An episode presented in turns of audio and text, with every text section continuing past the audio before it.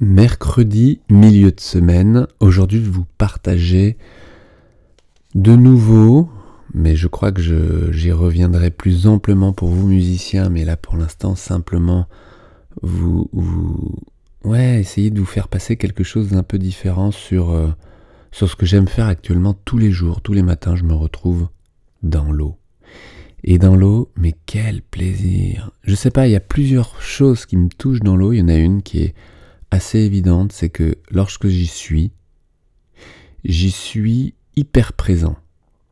C'est-à-dire que, je ne sais pas pour quelle raison, l'eau m'enveloppe, l'eau me touche de partout, je me sens complètement libre dans l'eau, et je parle d'un point de vue articulaire par exemple, je sens mes articulations, vous savez, euh, comme dans l'espace. Alors imaginez, vous avez peut-être plus d'images d'hommes dans l'espace que d'hommes dans l'eau, mais et pourtant l'eau est tellement plus accessible, mes articulations n'ont aucune contrainte, ou alors presque rien. Mes hanches, mes genoux, mes chevilles. Les genoux, c'est assez particulier parce que euh, ils ont, c'est une articulation assez simple et en même temps complexe dont je ne parle euh, pratiquement jamais parce que les musiciens n'ont pas, ce n'est pas que vous n'avez pas de problème de genoux, c'est que euh, vous en plaignez peu, évidemment. Et pourtant, c'est une articulation qui est très sensible. Très sensible parce que très réactive, parce que nous portons et nous mettons notre poids dessus complètement. Et donc, le genou dans l'eau, à partir du moment où vous vous laissez flotter, ben, n'a plus aucune contrainte et est complètement libre. C'est une impression, une sensation très agréable. Mais je pourrais vous parler aussi de, de l'épaule, du bras, du coude. Avez-vous déjà essayé de mimer votre instrument dans l'eau? Et quand je dis dans l'eau, c'est ça peut être sous l'eau. Mais je ne vais pas vous embarquer, vous personnellement. Peut-être que tu n'aimes pas l'eau, peut-être que tu as horreur de mettre la tête sous l'eau. Euh. Vous savez, mettre la tête sous l'eau, parfois c'est un challenge énorme.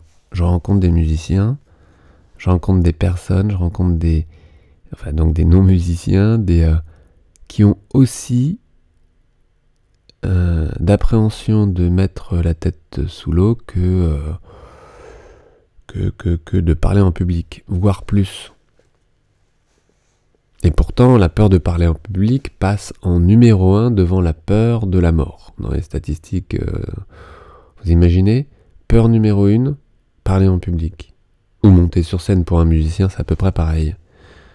Quoique ça, ça peut être très différent. Des musiciens sont très à l'aise pour parler en public et ont le trac pour, euh, jouer. Ou l'inverse. Le trac pour euh, parler en public et sont très à l'aise pour jouer. Mais cette statistique, en tout cas monter sur scène, n'était, ne faisait pas partie des statistiques. En tous les cas, monter, euh, parler en public, peur numéro une. Peur de la mort, peur numéro deux. Mettre la tête sous l'eau, ce n'était pas non plus dans les statistiques. Il faudra en refaire. Mais c'est quelque chose d'assez fréquent. Lorsque vous mettez la tête sous l'eau, vous mettez les yeux sous l'eau. Je vois des gens mettre euh, des lunettes, descendre sous l'eau et fermer les yeux. C'est fou de mettre des masques, donc vous prenez et le nez et les yeux, mettre la tête sous l'eau, donc là j'ai un beau regard, j'ai une belle vision en tous les cas sur le regard de l'autre, il descend sous l'eau, il ferme les yeux. Un réflexe énorme. Il y a aussi les oreilles. Lorsque l'eau rentre dans les oreilles, bon, c'est ok. Hein. Il y a le nez. Lorsque l'eau rentre dans le nez, c'est déjà un peu plus désagréable si euh, si vous laissez l'eau vraiment remonter dans le nez, si vous mettez la tête en bas. D'où le pince-nez qui est plutôt assez confortable, ou le masque qui couvre le nez et les yeux. Par contre, c'est vrai que dans l'eau de mer, dans l'eau salée, ouvrir les yeux euh, est beaucoup plus confortable que, euh, voire agréable, que dans l'eau chlorée. C'est évident. Euh, dans l'eau chlorée, j'évite J'ai vu, j'aime pas trop. Mais dans l'eau de mer, ouvrir les yeux, c'est assez confortable. C'est assez chouette. C'est assez. On a une toute autre vision, très différente. Alors ça dépend de la transparence de l'eau, évidemment, mais. Et puis, il y a le dos. Alors, le dos, dans l'eau, c'est quand même assez génial, tout ce qui peut être réalisé de différent. Tout, tout ce qui est vrille, tout ce qui est euh, donc les rotations, ce qu'on appelle spirale. Et encore une fois, les sensations sont si présentes et riches nombreuses qu'il m'est très facile de rester dans le présent. C'est assez systématique. Et ça, c'est non pas magique, mais c'est hyper confortable. Vous n'êtes pas dans le futur, dans le passé, mais simplement dans le présent. Parce que vos sensations sont si fortes que vous vous sentez maintenant. Et alors le paradoxe de tout ça, c'est que c'est très inspirant. Vous savez, souvent on va chercher l'inspiration à l'extérieur, alors ça dépend vraiment des fonctionnements, ça dépend vraiment des personnes. Mais la tendance peut être à aller chercher des, des... Ça dépend du sujet, ça dépend... Peut-être que tu es compositeur, peut-être que euh, tu es créatif également dans d'autres domaines, peut-être que tu fais un peu de peinture, peut-être que tu aimes simplement décorer chez toi ou euh, interpréter avec des inspirations extérieures. Évidemment qu'on a tous des inspirations extérieures. On a vu, on a entendu, on s'est inspiré de personnes qui nous ont plu. Et en même temps, on fait notre propre mélange par rapport à notre propre histoire, notre propre expérience, avec nos propres oreilles, nos propres yeux, qui ont vu, qui ont entendu. Et avec euh, toutes ces informations, notre cerveau a fait euh, notre propre histoire. Et à partir de là, on a cette capacité, plus ou moins développée, d'exprimer ce que l'on a vraiment au fond de soi. Et quand je suis dans l'eau, je touche ce que j'ai vraiment au fond de moi, puisque je me sens non pas le mieux, mais le plus probablement. Et en me sentant le plus, il se trouve, et ça c'est peut-être personnel, je me sens le mieux je me sens au mieux. Alors évidemment, je n'ai pas passé toute ma journée dans l'eau, mais euh, ces dernières années, euh, quand même. Et aujourd'hui, c'est quotidien. Un rendez-vous sur Paris, quotidiennement dans l'eau. C'est un choix, mais quel choix C'est-à-dire qu'en sortant de là, en sortant de là, je, euh, je reste présent je reste présent, je sais, je garde cette qualité. Et parce que je nourris cette qualité dans l'eau, eh bien du coup je la retrouve dans l'air. Et dans l'air, je l'avais, je l'ai à plusieurs autres reprises, systématiquement. Quand je dis, vous savez, être présent, c'est une qualité que euh, bien des personnes cherchent. Euh, elle n'est pas facile. Je n'y suis pas tout le temps. J'ai plutôt tendance à être dans le futur que dans le passé. Je suis pas vraiment dans le passé. J'aime plutôt me projeter, j'ai pas mal d'idées, de projets, de... je rêve beaucoup, et en même temps, euh, je suis souvent là, là, là, dans le présent, dans ce que je fais. J'aime ce que je fais, donc évidemment ça aide. Probablement. En tous les cas, euh, il y a un autre moment lorsque je danse, par exemple, c'est également assez systématique. Lorsque je danse, je suis là. En fait, je, par expérience, personnellement, lorsque je suis dans l'obligation pratiquement d'être dans ce que je fais à ce moment-là, d'être dans mes mouvements, lorsque je danse par exemple, seul ou avec d'autres, je suis dans mes perceptions. Je suis dans l'obligation d'être dans mes perceptions, sinon, sinon quoi? Sinon, sinon, sinon quoi? Sinon en danse, ça peut être dangereux, c'est-à-dire que je peux chuter. Et c'est ça qui est génial dans l'eau, c'est qu'il n'y a même pas de conditions.